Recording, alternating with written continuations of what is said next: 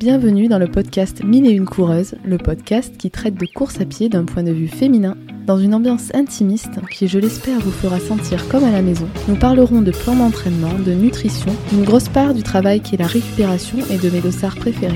J'aborderai mes hauts, mes bas et mes diverses lectures qui traitent de ce merveilleux sport. Vous êtes prêts? Alors, c'est parti Hello, bonjour à toutes et à tous, je suis Elodie et aujourd'hui je vous propose de parler de toutes les périodes de fragilité physique, qu'elles soient liées à l'entraînement, à un rhume, aux règles pour nous mesdames ou à toute forme de fatigue physique qui peuvent subvenir pour diverses raisons. Comment savoir si l'on doit repousser sa séance d'entraînement Où mettre le curseur? Doit-on s'écouter ou se mettre un petit coup de pied aux fesses? Nous cheminerons sur ces questions en évoquant le caractère normal de la survenue de la fatigue chez les sportifs, ainsi que plusieurs indicateurs de fatigue à considérer pour jauger votre forme du moment et faire les bons choix. J'en profiterai pour vous évoquer mes propres difficultés à me réguler lors de périodes de fatigue accrue. Pour commencer, je voulais vous dire que j'ai l'impression que plus le temps passe depuis que j'ai commencé la course à pied, plus la connaissance que j'ai de mon corps s'affine. De ce fait, j'ai l'avantage de reconnaître les fatigues passagères et bénignes qui nous traversent tous dans notre quotidien, mais qui peuvent être plus fréquentes chez nous sportifs. D'une part, car la fatigue est la manifestation directe des conséquences que l'entraînement a causées dans notre corps, et dont nous devrions nous réjouir car sans cette fatigue, sans ce stress exercé sur notre organisme, il n'y aurait pas de progression. D'autre part, la fatigue peut également être plus fréquente chez les sportifs car il n'est pas toujours évident de récupérer suffisamment et ou de pouvoir optimiser sa récupération en fonction de nos rythmes de vie, de nos obligations respectives mais également de nos moyens. En effet, les sportifs amateurs n'ont pas accès à certains soins ni au matériel qui pourrait leur permettre de maximiser leur récupération à savoir que la récupération peut se définir entre autres comme le temps nécessaire après une compétition ou un entraînement pour que l'organisme retrouve un état compatible avec la reproduction d'un niveau de performance égal ou idéalement supérieur.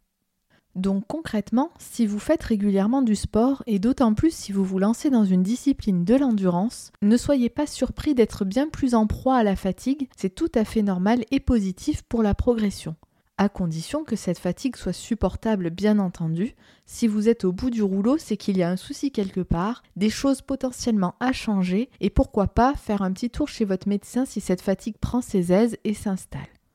Toutefois, j'attire votre attention tout de suite avec une énorme nota bene. Faire du sport, peu importe la discipline, ne vous fatiguera pas quotidiennement. Au contraire, vous vous sentirez plus énergique et plus positif moralement. Je parle bien ici de fatigue directement liée aux entraînements, c'est-à-dire qu'elle n'est pas censée vous pourrir la vie. Personnellement, la fatigue liée à l'entraînement doit advenir 4 à 5 fois par mois environ. Celle-ci ne m'empêche absolument pas de me sentir bien, euh, ni de me sentir en forme, et je cours malgré ce genre de fatigue, puisque de toute façon elle est liée directement aux entraînements. Concrètement, ce que je veux vous faire passer, c'est que ne faites pas l'amalgame entre cette fatigue et la fatigue qui découle d'un mauvais sommeil, d'un mal-être intérieur, etc. Et j'ai même envie de dire, ne la confondez pas avec la fatigue qui découle directement de la sédentarité. En effet, il n'y a pas pire fatigue selon moi que celle-ci. Vous savez, cette fatigue des jours que l'on a passés chez soi sans mettre un seul pied dehors, cette fatigue du rien, cette fatigue du néant, des écrans qui nous ont occupé l'esprit toute la journée. Ça ne veut pas dire que j'aime pas ce type de journée, hein. mais en tout cas, c'est des journées qui peuvent être vraiment perçues comme fatigantes. Bref, pour revenir à ce que je disais au tout début, j'ai cette chance de discerner les signaux que mon corps et mon cerveau m'envoient pour reconnaître une fatigue modérée et normale, ce qui me permet la majorité du temps d'aller m'entraîner sans trop d'inquiétude. Et qui dit sans trop d'inquiétude dit logiquement sans trop de risques. Toutefois, il m'arrive évidemment de me sentir parfois très fatiguée et de me demander si c'est bien judicieux de maintenir ma séance. Pour ceux qui ont écouté les précédents épisodes, vous savez que je ne loupe pas de séance ou au maximum j'ai dû en manquer 2 à 4 par prépa, à savoir que mes prépas sont généralement longues et durent au minimum 4 mois. Dans ces cas-là, quand je me sens très fatiguée, je ne vais pas vous mentir, c'est compliqué car je n'aime pas me faire de cadeaux vis-à-vis de mes entraînements, mais également car la fatigue morale liée à mon travail peut, à certains moments, influencer mes sensations physiques alors même que mes muscles sont frais comme des gardons. Je n'ai pas 36 solutions dans ces cas-là, mais j'ai remarqué avec le temps que le simple fait de m'obliger à me mettre en tenue sans savoir pour autant si je vais vraiment faire ma séance me permet dans 90% des cas de booster mon moral et ma motivation et donc de sortir courir. Mais pour les 10% restants, pour orienter ma décision et comprendre qu'il vaut mieux décaler, voire squeezer totalement ma séance, j'ai appris à me poser différentes questions et à faire la balance en fonction. Et ce que je vous propose, c'est de vous partager ces questions qui me permettent d'orienter mes décisions. La première concerne le sommeil en quantité et en qualité. Est-ce que j'ai suffisamment dormi ces trois derniers jours et est-ce que j'ai bien dormi? Habituellement, la quantité de sommeil dont j'ai besoin se situe entre 7h30 et 8h30 par nuit, pas plus, mais concrètement, si je dors que 7 heures, mais que mes phases de sommeil sont bien réparties, merci ma montre Garmin qui me permet d'avoir ces données, et surtout que mes sensations physiques et morales sont bonnes, ça équivaut finalement dans ces cas-là 7 heures de sommeil à une nuit de 8 heures qui, elle, aurait pu être moins bonne. Voilà, je fais quand même la différence, le distinguo, on peut très bien dormir en 7 heures et moins bien en 8 heures. Concernant la qualité du sommeil, je regarde également si j'ai bu de l'alcool en soirée dans les jours précédents car c'est systématique chez moi, il n'y a pas à chipoter, dès que je bois plus d'un verre en soirée, mes phases de sommeil se désorganisent complètement et surtout je le sens à la minute où j'ouvre les yeux. Et là, je ne parle pas de se prendre une cuite. C'est-à-dire que au-delà de deux verres, je sens déjà qu'il y a quelque chose d'étrange dans mon corps et vraiment je suis pas hyper en forme en me réveillant. J'ai que 27 ans, je vais finir par me demander des fois si euh, j'ai pas une vieillesse, euh, un vieillissement prématuré vis-à-vis de l'alcool, mais c'est assez hallucinant. Bon, dans ces cas-là, quand je me réveille et que je suis pas ouf parce que j'ai bu deux verres euh, dans les jours précédents, ça m'empêche pas pour autant d'aller faire mes séances. Mais en tout cas, voilà, je voulais vous expliquer que dans ces cas-là, j'ai, en fait, je déteste la sensation que ça me procure et avoir l'impression d'être un gros sac, c'est vraiment pas cool. La deuxième chose sur laquelle je me penche, c'est l'aspect douleur et ou courbature sans en faire une généralité, car c'est à chacun de jauger ses sensations. Pour ma part, je ne cours pas le jour où j'ai des courbatures intenses, c'est-à-dire des courbatures qui me contraignent à varier mes postures et mes gestes pour la réalisation d'un mouvement habituel. Concrètement, de toute façon, une courbature, si elle est présente, c'est que le muscle a suffisamment travaillé pour être suffisamment perturbé et ensuite générer de la progression. Donc normalement, il faut un minimum pouvoir le laisser récupérer. Ça ne veut pas dire qu'on ne peut pas courir sur des courbatures, mais il y a des précautions à prendre, comme par exemple s'échauffer davantage, s'étirer correctement à la fin des entraînements. Voilà. Ceci dit, je vous disais que donc pour ma part, je ne cours pas quand les courbatures sont intenses, c'est-à-dire quand je suis obligée de changer quelque chose dans un mouvement habituel. Donc là, je vais vous donner un exemple vraiment gros pour vous donner une idée. À la fin de chacun de mes marathons et comme beaucoup de coureurs, il m'est impossible de descendre des escaliers normalement. Je suis donc obligée de les descendre à reculons ou de me tortiller à chaque pas si je décide de les descendre frontalement. Bon là c'est tellement énorme qu'il est logique de ne pas courir et de toute façon un marathon est tellement traumatisant à plein de niveaux qu'on sait tous qu'il faut récupérer deux à plusieurs semaines en fonction de son niveau et de ses propres capacités de récupération. Toutefois, je vais vous donner un autre exemple, plus insidieux et clairement personnel, à savoir que je n'ai plus de courbatures après mes entraînements de running, sauf quelques fractionnés dans l'année, mais ça reste rare. Donc finalement, les seules courbatures que j'ai, et pas des moindres, surviennent après mes séances de renfort musculaire, dont les plus importantes adviennent après des séances de HIT. Dans le cas de courbatures massives après du HIT, je ne cours pas le lendemain, ça c'est clair, mais je cours le surlendemain, même si 48 heures après, parfois les courbatures peuvent être encore plus intenses. Mais en tout cas, voilà, je cours quand même et je prends les précautions nécessaires en m'échauffant davantage, etc.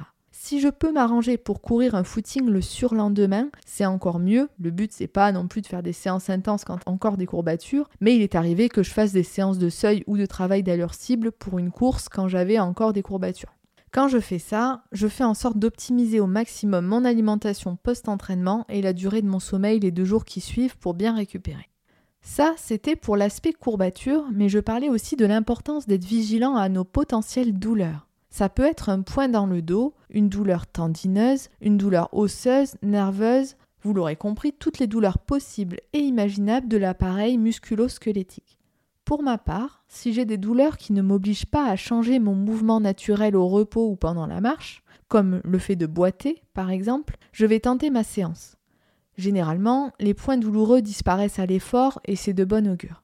Toutefois, si la douleur persiste après 10 à 15 minutes d'effort, ce qui ne m'est arrivé jusqu'alors que lorsque je souffrais du syndrome de l'essuie-glace, je vous conseille d'arrêter votre séance. Ne vous mettez pas martel en tête pour autant en imaginant le pire, car parfois notre corps a juste besoin de repos supplémentaire ou d'un repos relatif en faisant un sport qui ne génère pas d'impact comme le vélo, le rameur, la natation, etc. Si, à l'inverse, vous êtes sacrément embêté par une douleur au repos ou à la marche, il est risqué de tenter sa séance. Je vous invite dans ces cas-là à vous reposer et soulager la zone douloureuse. J'ai failli omettre que si vous êtes malade, qu'un bon vieux virus met actuellement du cœur à l'ouvrage pour vous faire vaciller, restez chez vous et montrez-lui de quoi vous êtes capable. Car vous entraîner quand vous êtes dans un état fébrile, c'est lui ouvrir un boulevard où il pourra rouler à toute vitesse vers vos cellules encore pimpantes. La troisième question à se poser, c'est si vous avez suffisamment mangé aujourd'hui et si notre balance énergétique a été équilibrée car si vous n'avez mangé qu'une salade verte à midi sans glucides ni protéines, il y a de grandes chances que vous vous sentiez faible et donc il suffira potentiellement de prendre un encas avant votre séance pour vous remettre un minimum d'aplomb. Bon, là j'ai pris un énorme exemple. Manger qu'une salade verte, j'espère bien que vous ne le faites pas. C'est vraiment pas conseillé. Mais voilà, si dans tous les cas vous sentez que le midi vous avez mangé un repas peu équilibré, qui vous manque, euh, que ce soit des glucides et des protes, n'hésitez pas à vous faire un petit goûter sain et ça vous permet de repartir derrière. Le quatrième aspect important à considérer pour vous décider à aller courir ou non, c'est votre niveau de stress de la journée et ou de la période que vous traversez actuellement, en corrélation avec votre humeur du jour. C'est sûrement l'aspect le plus complexe à évaluer, car il est difficile de savoir en amont si le run qu'on s'apprête à faire sera plus bénéfique que néfaste pour nous. Me concernant, je prends en compte le facteur stress de la journée lié à mon travail ou d'autres préoccupations personnelles, mais il n'est quasi jamais celui qui fait pencher la balance vers le repos.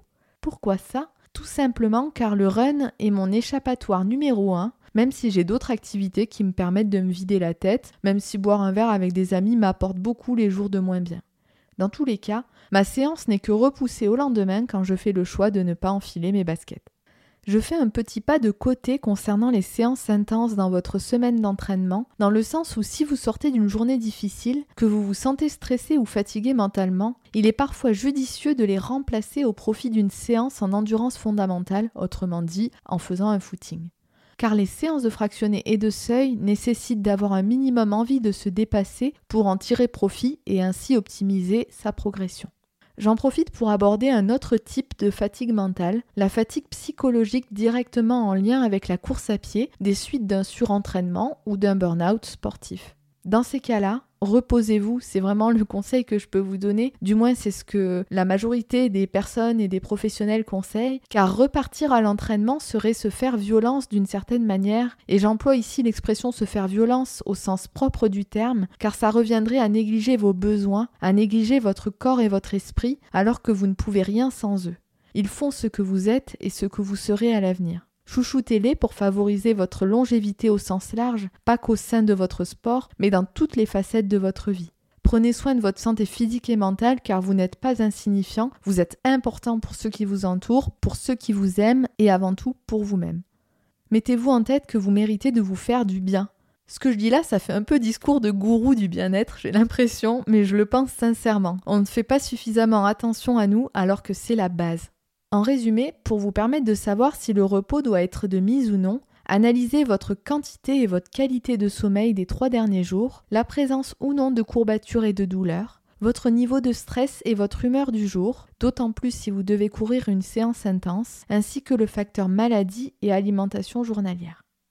Je fais un petit focus sur les menstruations pour nous, mesdames. J'y reviendrai dans un épisode complet sur les règles, mais soyez vigilantes à votre état de fatigue ainsi qu'à votre taux de fer. Pareil, je ferai un épisode sur les carences en fer chez les coureurs en général, ainsi que chez nous coureuses qui sommes bien plus à même euh, d'en avoir. Privilégiez des footings ou le repos complet si les douleurs sont trop importantes, notamment les deux premiers jours. Bon, pour être honnête, il m'est arrivé de nombreuses fois de négliger mes douleurs de règles et faire des séances intenses quand je n'avais pas le choix vis-à-vis de l'organisation de ma semaine. Mais quand j'ai le choix, et surtout quand c'est un mois où elles me font vraiment très mal, soit je décale la séance, soit c'est un footing. Je souhaite vous parler de toute autre chose maintenant, d'une réflexion que j'ai assez régulièrement dans ma tête et que je ne parviens pas toujours à formuler aux autres. Je m'explique. Quand il m'est arrivé d'être un peu plus fatiguée que la normale, entre guillemets, on a déjà pu me dire que j'en faisais trop. Mais je tiens à dire qu'il y a une différence entre en faire trop dans le sport que l'on pratique et en faire trop de façon globale entre le temps passé à faire du sport et celui passé à travailler, à avoir une vie sociale et familiale, le temps consacré à ses hobbies, passions, etc. La majorité du temps, je parviens plutôt facilement à prioriser ce que je juge davantage important pour moi à l'instant T. Et dans le concret, ça se manifeste généralement par une priorisation du temps que je passe à m'entraîner et à récupérer. Il m'est plutôt aisé de refuser de partir en week-end ou de boire un verre avec des amis quand je traverse un bloc d'entraînement intense. À savoir qu'un bloc d'entraînement dure 4 semaines, dont la dernière semaine est une semaine de récup, c'est-à-dire plus light avec davantage de footing que de séances à allure soutenue. Mais il arrive que je ne veuille plus prioriser quoi que ce soit car je m'intéresse à beaucoup de choses et qu'il y a des périodes où je n'ai pas envie de faire une croix sur ma vie sociale, sur mes envies culturelles, sur le plaisir de manger entre amis, etc. Et c'est dans ces moments que je cumule beaucoup de fatigue car je maintiens mes entraînements plus tout le reste. Donc forcément, ça finit par coincer à un moment ou un autre et se voir sur ma petite tronche. Et c'est là où j'ai envie de dire aux personnes qui pensent que j'en fais trop sportivement que non en fait, c'est juste que j'ai soif de vivre et que ma passion ne doit pas forcément être mise en parenthèse pour pouvoir faire le reste. Je peux alterner des périodes plus intenses socialement et sportivement sans me mettre en danger. C'est une question d'équilibre et finalement sur l'ensemble de mes saisons sportives, je ne frôle que rarement la ligne rouge. Et voilà, c'est fini pour cette thématique. J'espère que cet épisode vous aura plu et qu'il vous donnera quelques billes pour gérer votre fatigue. N'hésitez pas à mettre une note à mon podcast sur Spotify, Apple Podcasts, Deezer et toutes les autres plateformes, cela m'est extrêmement utile. Par ailleurs, je suis curieuse de découvrir ce que vous mettez en place de votre côté concernant la gestion de la fatigue. J'attends vos retours sur Instagram et Facebook et d'ici lundi prochain, prenez soin de vous. Je vous fais des bisous.